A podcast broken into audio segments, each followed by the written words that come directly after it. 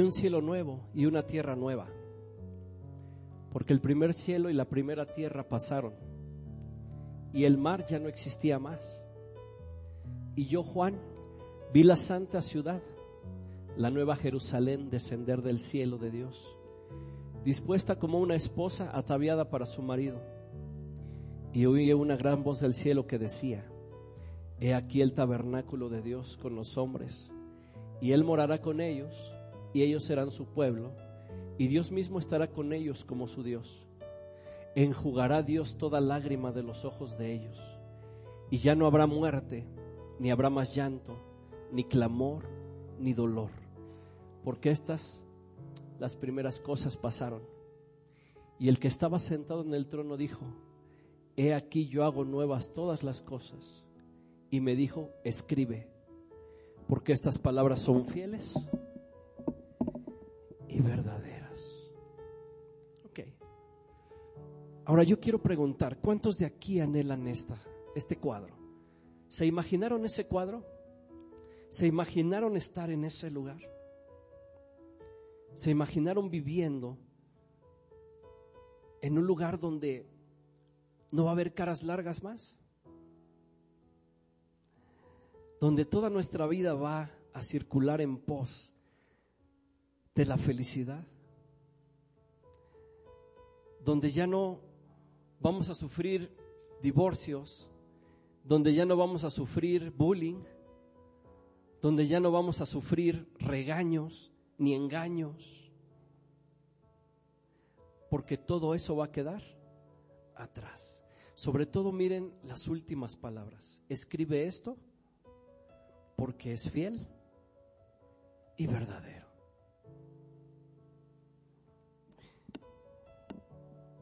Si tú miras alrededor, te vas a dar cuenta que poco a poco la Biblia se está terminando. Así. La estamos leyendo y dices, está a punto de convertirse ya no en libro, en un libro que tenga profecías. Está a punto de convertirse en un libro que solo tendrá historia, que solo será un libro de historia y que lo podemos leer, lo podremos leer solo como eso, como un libro de historia. Y la preocupación de, de, sus servidores, últimamente estaba, estaba platicando con mi esposa y le decía, ¿por qué la gente decide vivir 70 años medios vividos aquí y se conforma con eso? ¿Por qué la gente no quiere tener un lugar más allá de esta vida?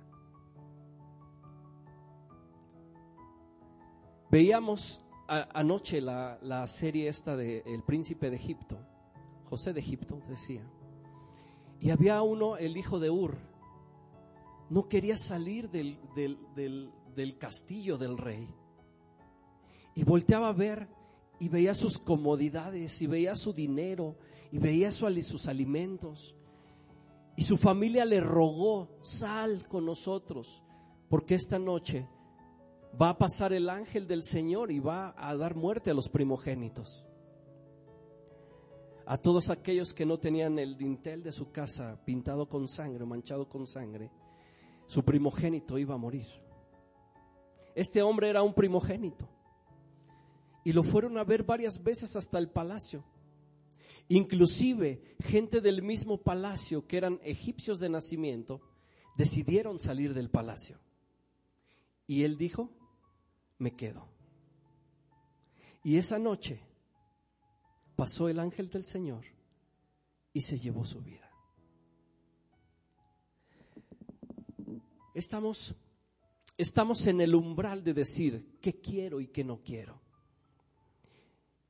Y el primer texto lo leíamos en la semana y dice que el fruto de tu boca se verá pagado por tus acciones, por lo que haces.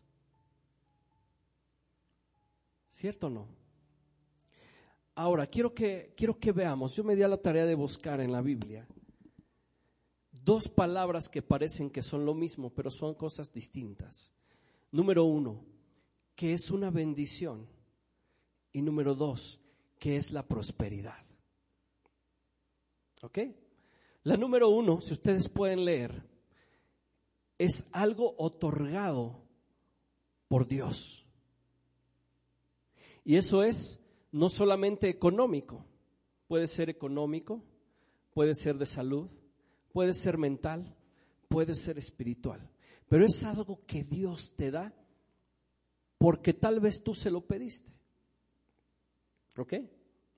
Y si tú lees prosperidad, que de hecho hoy muchas iglesias están hablando del Evangelio de la prosperidad, de ese engaño de la prosperidad, tú puedes ver que únicamente hay, hay un crecimiento, dice que es un desarrollo, es un desarrollo económico y social. ¿Cuál sería la, la, diferencia entre prosperidad y bendición? ¿Qué quisieras tú para tu vida? ¿Prosperidad o bendición? ¿Qué quisieras para tu vida? Pero fíjate que hoy, hoy la gente está corriendo más a los brazos de la prosperidad que a los brazos de la bendición.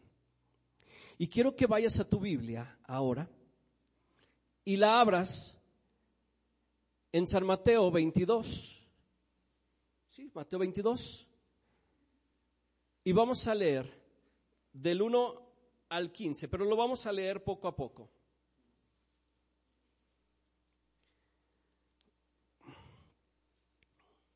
Mateo 22.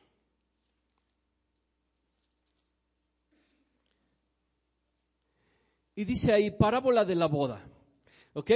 Checaron que al principio Apocalipsis decía que el novio estaba ataviado para su novia. Ok. Ahora vamos a leer la parábola de la boda. Y vamos a ver quiénes son los invitados a estas bodas. ¿De acuerdo? Este, Cami, ¿me podrías ayudar con la luz de aquí? ¿Es la de la segunda hilera? ¿Es la del medio?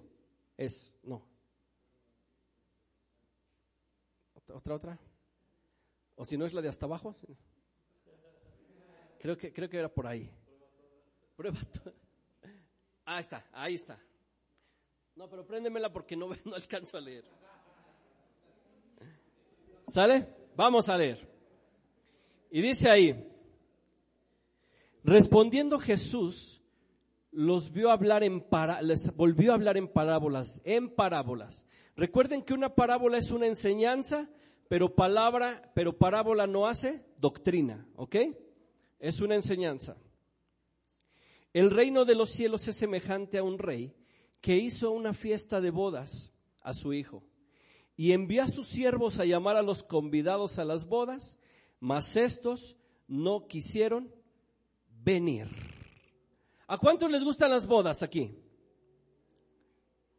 Dicen que hoy preparamos, nos tardamos más tiempo y gastamos más dinero en preparar la boda que en lo que viene después de la boda, ¿no? Que en cuidar a nuestra mujer después. Después ya se acabó lo demás. ¿No?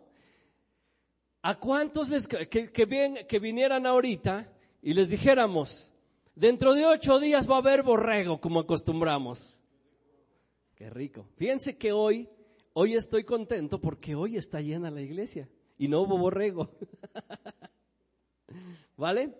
A todos nos gustan las fiestas, siendo sinceros. ¿Ok? A todos nos gustan las fiestas. Seguimos. Y volvió a enviar a sus siervos diciendo, decid a los convidados, he aquí he preparado comida, mis todos animales engordados han sido muertos y todo está dispuesto, vestid, venid a las bodas. Mas ellos sin hacer caso se fueron uno a su labranza y el otro a sus negocios. ¿Ok? Les dijo, ¿sabes qué? No, no, no queremos ir. Pues ¿saben qué? Volvió a insistir, insistió. Y dijo, ve y otra vez insísteles. Diles que maté tantos borreguitos, diles que, dile que maté toros, dile que va a haber mole verde, dile que va a haber mole rojo, que vengan. ¿Quién se resistiría a eso? ¿Ferman y se resistirían a eso? No, dice. ¿Quién se resistiría a eso? Pues aquí se resistieron. Y fíjense cómo es el Señor y dice, uno se fue a su campo, ¿sí o no? Uno se fue a su campo a hacer sus cosas y el otro se fue a qué? A hacer negocios. Uno se fue a su campo y el otro se fue a hacer negocios. Téngalo en mente, ¿sale? Seguimos leyendo. Y otros, tomando a los siervos, los afrentaron y los mataron. Imagínense, los mataron. Al oírlo el rey se enojó y enviando a sus ejércitos, destruyó a aquellos homicidas y quemó su ciudad.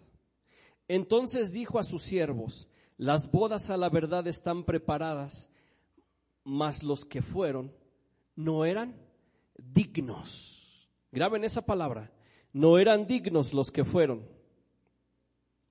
¿Ok?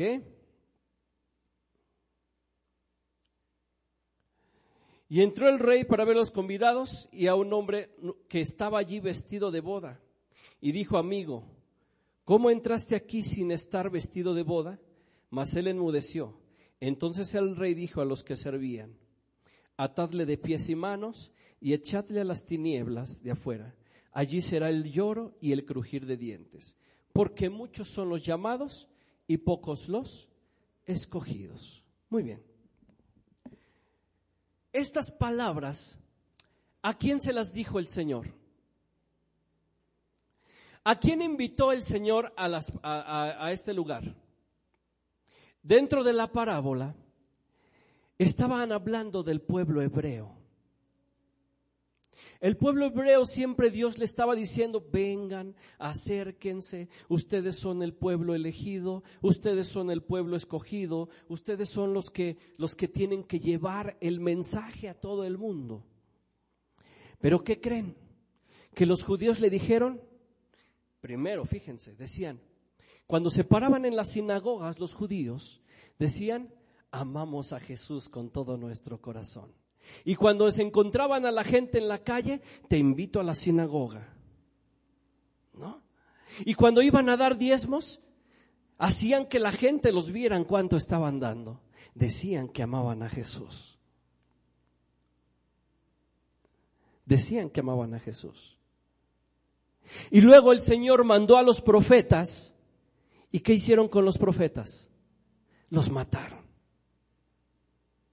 No les importó tampoco los que los profetas fueron. Siguiente paso fue, voy a destruirlos. ¿Sí o no? Y dijo, estos no eran dignos. Y todo esto terminó cuando Dios, ahorita estamos viendo en la escuela sabática Hechos 11, cuando dijo, el pueblo hebreo no quiere, pues entonces voy a los judíos. Y voy a hacer una comparativa con hoy, una comparativa con el pueblo de hoy. ¿A cuántos de los, cuántos de los jóvenes quieren ir al campamento? Eso. ¿A cuántos les han dicho esto? No puedo. Porque acuérdate que de quedé de llevarle de comer a mi mamá, acuérdate que quedé con mi amiga Juana de hacer, de, de, que voy a comprarle esto para su hija, acuérdate que quedé de apoyar con la fiesta a tu tío. No me alcanza.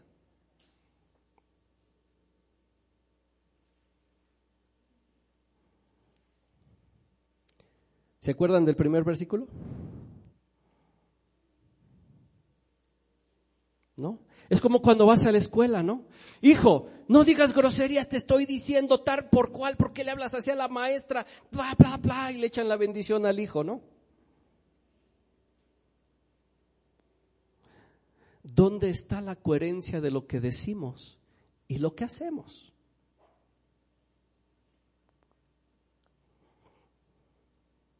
¿No? ¿Sí o no? ¿Han, ¿han escuchado eso? Oh, Fíjense, es tan, es tan difícil esta situación que a veces preferimos, no, es que va a jugar Chivas América, dice Rubén, ¿no? ¿A quién le van? Ahora, quiero que me entiendan que no es malo ver el fútbol. Quiero que me entiendan que no es malo ver el fútbol, que no es malo jugar fútbol. Pero yo les pregunto, en, esa, en, ese, en ese capítulo del 21 de Apocalipsis, ¿será que vamos a jugar fútbol en el cielo?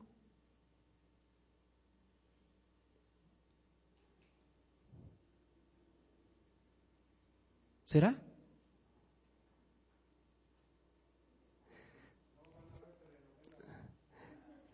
No va a haber, no va a haber ni televisión. Y a veces nos aferramos como, como cristianos, fíjense, como cristianos, decimos amar a Dios, pero nos aferramos al mundo y decimos, no, no, no, no puedo dejarlo, no, no, no, yo quiero esto, no, no, no, es que primero soy yo. Es que no, ¿cómo?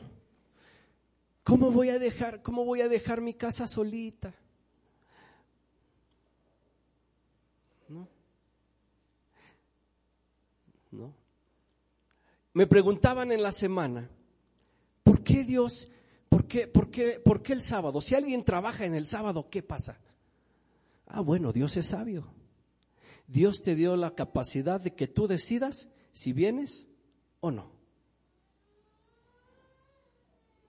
Pero al final del tiempo, Dios también te va a decidir, va a decir, ¿qué crees? Que no te conozco. O si te conozco. O si te conozco. Y quiero que vean una frase que dice ahí, que en, la, semana estaba checando, y dice así, la normalidad, eh, de hecho en el matinal del viernes se las dije, la normalidad es un camino pavimentado. Es cómodo para caminar, pero no crecen flores en él. ¿Qué es lo más normal para ti? ¿Que tengas que hacer las compras de tu casa? ¿O que decidas ser loco y venir a la iglesia y dejarlo para después, cuando lo puedas hacer? ¿Qué es lo más normal? Ay, es que me duele tantito la panza, no me quedo a dormir. ¿Qué es lo más común? ¿Qué es lo más normal para ti? No, es que es escuela. Es que es escuela. ¿Qué es lo más normal? Es escuela. Es un, eso se llama normalidad. ¿Qué es lo más normal para nosotros? La casa, el trabajo, la escuela, las compras. Es lo más normal. Por eso hacía la pregunta al inicio, ¿tú estás cuerdo o estás loco? Los cuerdos caminan por el camino pavimentado. Los locos se salen del camino para andar. ¿Sí o no? Y de ahí el dicho, el que no arriesga, no gana. ¿No? ¿Tú de cuáles eres? ¿De los locos que van por el camino estrecho que dice la Biblia? ¿O de los, o de los cuerdos que van por el camino angosto? ¿De ¿Por dónde vamos caminando? ¿Por dónde vamos caminando? ¿Estás cuerdo o estás loco? Y la Biblia llama a este tipo de personas locas, ¿sabes? Llama a este tipo de personas locas fanáticas, locas. La iglesia es para viejitos, ¿no? La iglesia es para que los que no tienen que hacer, ¿no?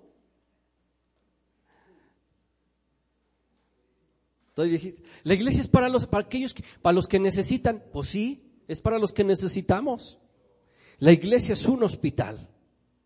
La iglesia no es para los perfectos, ¿cierto? No es para los santitos. No es para los que se dan golpes de pecho y no hagas esto, no hagas lo otro, no puedes hacer esto, no puedes hacer lo otro. Es para los que necesitan de Dios. Y fíjense qué enseñanza. Yo cuando lo leía dije, uy, esto duele. Porque Dios compara y, te está poniendo al trabajo. Y te está poniendo al trabajo. O, o decides ir a trabajar o decides ir a la boda. ¿Qué quieres? Uy. ¿Cuál es lo normal? ¿Ir al trabajo o ir a una fiesta? Al trabajo, ¿no? Al trabajo. Pero fíjense lo que dice, fíjense lo que dice el apóstol Pablo en primera carta a los Corintios. Primera de Corintios 1, del 20 al 25, si no me equivoco. Primera a los Corintios 1 del 20 al 25. Fíjense, ¿dónde está el sabio? ¿Dónde está el escriba? ¿Dónde está el letrado, no? ¿Dónde está el disputador de este siglo? ¿No ha enloquecido Dios la sabiduría del mundo? Pues ya que en la sabiduría de Dios el mundo no conoció a Dios mediante la sabiduría, agradó a Dios para salvar a los creyentes por la locura de la predicación.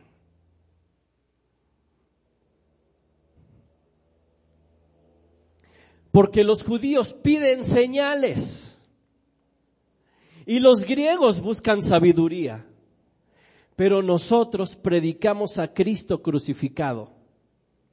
Para los judíos ciertamente tropezadero y para los gentiles locura, mas para los llamados, así judíos como griegos, Cristo, poder de Dios y sabiduría de Dios. Porque lo insensato de Dios o lo loco de Dios es más sabio que los hombres. Y lo débil de Dios es más fuerte que los hombres. ¿Cómo ven? Vuelvo a preguntar, ¿estamos cuerdos o estamos locos? Estamos locos por su presencia, dice el canto, ¿no? Y fíjense que está cierto. Cuando tú le preguntas a una persona, no, es que yo le, yo le decía, mi padre fue una de esas personas. Mi padre le, le decían, ¿sabes qué? Te pago tres veces más de lo que ganas ahorita. Y dijo, no, porque el sábado voy a ver a mi Dios. ¿Y qué creen que le dijeron? Estás loco. ¿No? Mi hermano tuvo cáncer y nunca aceptó un trabajo por el sábado. ¿Tardó tiempo para conseguirlo? Sí. Y le decían, estás loco. Pero ahora tiene un trabajo que nunca se imaginó.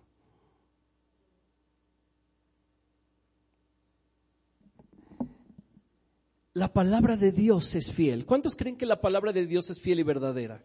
Yo lo creo. Y al final de Apocalipsis dice, escribe esto porque es fiel y verdadero, porque quiero que sepan que yo no les voy a fallar. Pero necesito que yo esté antes que todo lo demás. Quiero que les digas que necesito que estén locos por mí, que la gente les va a decir misa, que la gente los va a rechazar, que la gente ya no les va a invitar a las fiestas de aquí, que la gente ya no les, ya les va a decir aleluyos,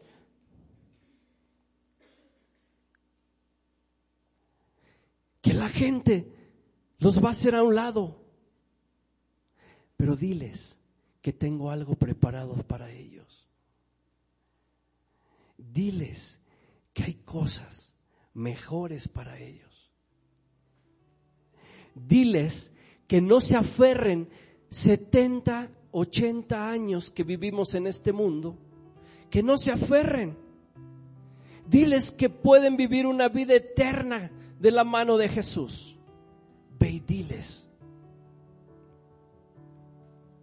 Y todavía nos aferramos a las hamburguesas y a los tacos.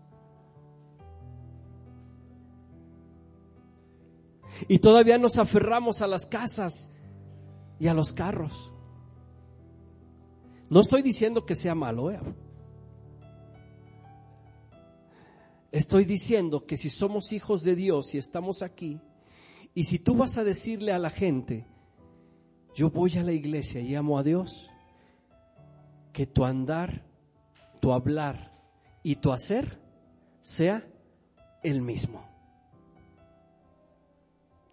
Que tu andar, tu hablar y tu hacer concuerden, que engranen, que no digan, ay, y dice que es cristiano y ve cómo se comporta.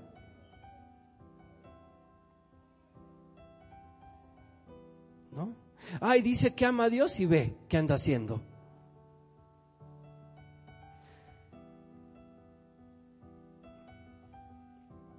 ¿Cuántos de aquí han ido, les gusta que los inviten a una boda católica?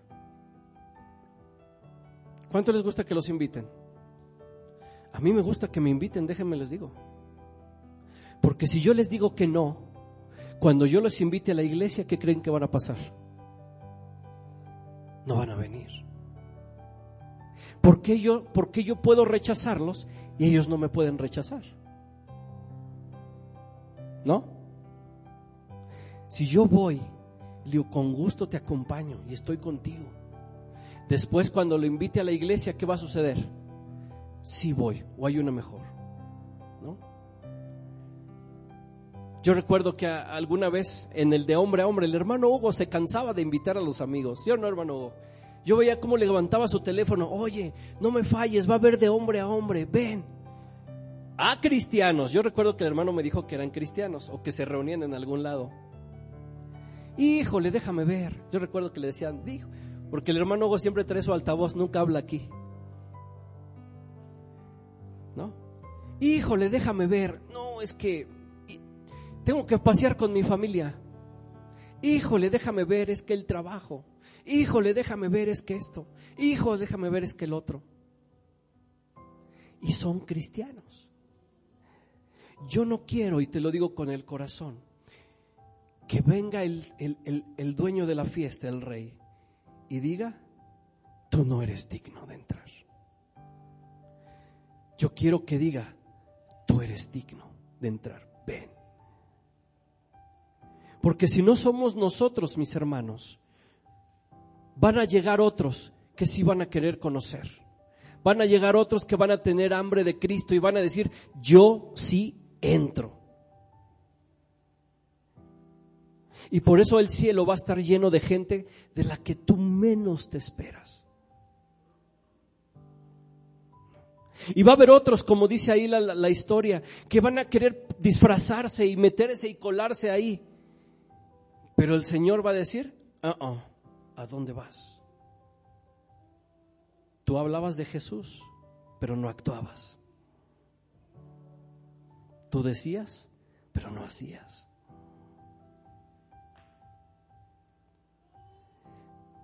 Yo quiero que tengas esto en tu corazón. ¿Qué es lo que quieres para tu vida? ¿Y de qué le sirve al hombre ganar todo en este mundo si al final perdió su alma? ¿Te gustaría vivir 70 años? ¿Medio vividos? ¿Con diabetes al final? ¿Con cáncer al final?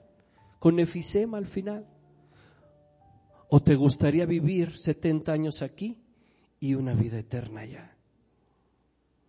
Donde ya no va a haber muerte, donde ya no va a haber dolor, donde ya no va a haber clamor, donde las cosas pasaron y todo va a ser hecho nuevo. ¿Dónde quieres tener tu casa? Yo te invito a que leas, abre tu Biblia otra vez. Apocalipsis 21 del 1 al 5. Léelo y dile a Dios, yo quiero ser loco, no quiero estar cuerdo.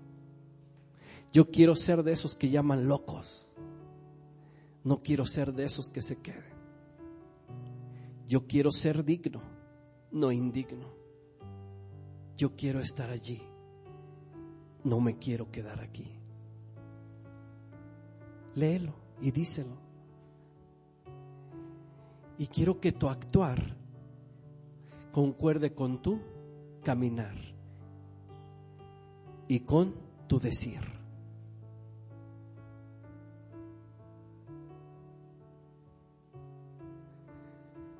Muchos creen increíble ese lugar, ¿no? Es un lugar que no se puede describir. No lo podremos describir.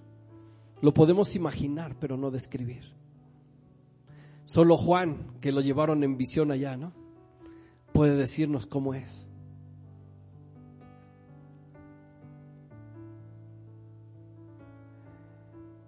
La iglesia de Dios debe amar a Dios con todo su corazón. Un árbol de manzanas, ¿por qué da manzanas? Un árbol de manzana, ¿por qué da manzanas? Porque simple, es un manzano. Un cristiano, ¿por qué debe ser cristiano? Porque es simple. Sus frutos hacen que la gente lo pueda reconocer. ¿Sí o no? Esa es la tesis, si no me equivoco, la 27 de Martín Lutero. Yo te invito esta mañana a que no te aferres a este mundo y que vayas e invites otros a la boda, que invites otros a la fiesta. En las fiestas de Dios tal vez no haya, como ahorita, no hay comida. No hay comida física, pero si hay comida espiritual. No hay agua física, pero hay agua espiritual. Y yo deseo que el Espíritu Santo sea derramado sobre Ben y Be y que hagamos locuras para Cristo. Amén. Que seamos locos como los apóstoles, que decían estos están locos y están borrachos, pero estaban llenos del Espíritu Santo. Y yo quiero que hoy tú estés lleno de tus, del Santo Espíritu de Dios y que se desborde en tu vida. Que ven y ve sea una iglesia que sea cabeza y no sea cola. Una iglesia que vaya adelante, pero siempre con el estandarte de Jesús en sus manos. ¿No dices amén? Si quieres estar allá, yo te invito a que te pongas de pie. Si quieres estar en el cielo con Cristo Jesús. Solamente vamos a orar con una oración, vamos a terminar con la oración. Y vamos a agradecer a Dios porque ese lugar ya está preparado. Dice la palabra que cuando se, Jesús ascendía, les dice, me voy, porque voy a preparar un lugar para vosotros. Ese lugar ya está listo. Solo falta a quien le den el título del predio de quien va a ser el dueño. Solo falta que Dios te diga, toma, esta es tu casa, tus llaves, vas a estar en la colonia tal, manzana tal, número tal. ¿Y tu casa qué crees? Que va a ser de piedras preciosas. ¿Te imaginas vivir allá? Si te lo imaginas? Que tu corazón va a ser renovado y limpio. Cierra tus ojos, vamos a orar. Bendito Jesús. Queremos estar allá. Queremos que la congregación ven y ve. Y cada uno de los presentes que acaba de escuchar tu palabra, sepa que no soy yo el que hablo, sino que es Cristo Jesús apelando a su vida y a su corazón que por favor cada uno proceda al arrepentimiento y que no desee esta vida, sino que desee una vida eterna al lado de Cristo Jesús. Señor, nos vamos de este lugar y como siempre decimos, nunca de tu presencia, nunca nos dejes. Y danos la decisión y la fortaleza para decidir siempre por ti porque queremos ser invitados a esa boda y queremos entrar a esa boda. En el nombre de Cristo Jesús. Amén y amén. Dios les bendiga. Ahora ya sonría.